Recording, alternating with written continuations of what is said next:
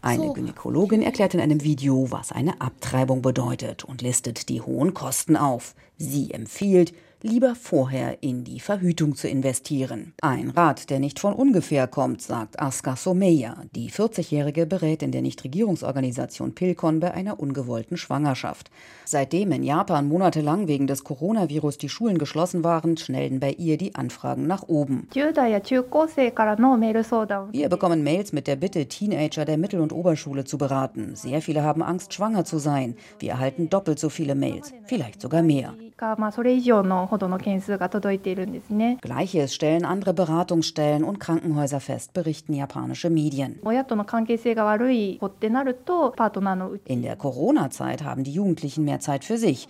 Wenn sie ein schlechtes Verhältnis zu ihren Eltern haben, gehen sie zu ihrem Freund und verbringen dort mehr Zeit, um sich zu beruhigen oder auch durch Sex abzulenken.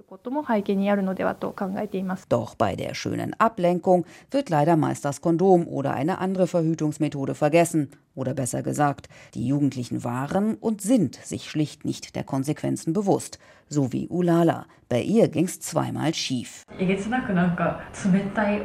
Bei dem Gynäkologen war es dann schrecklich. Er hatte überhaupt kein Mitgefühl, sondern machte mich schlecht nach dem Motto: Du hattest wohl Sex ohne Verhütung, oder? Antworte ja oder nein. Ich hatte nicht mal die Chance zu erklären, dass etwas schiefgelaufen ist. Das hat mich sehr getroffen.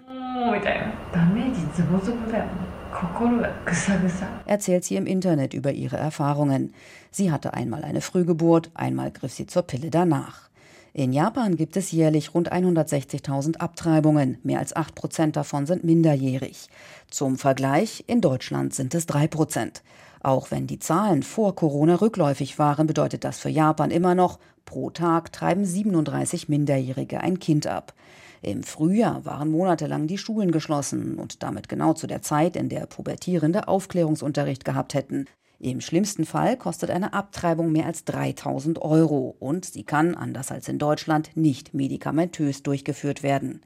Inwiefern Corona tatsächlich zu mehr Schwangerschaftsabbrüchen geführt hat, wird erst in einigen Monaten feststehen. Vielleicht erlebt Japan ja dann auch ein kleines Wunder und kann sich über mehr Geburten freuen. Die bräuchte das Land dringend.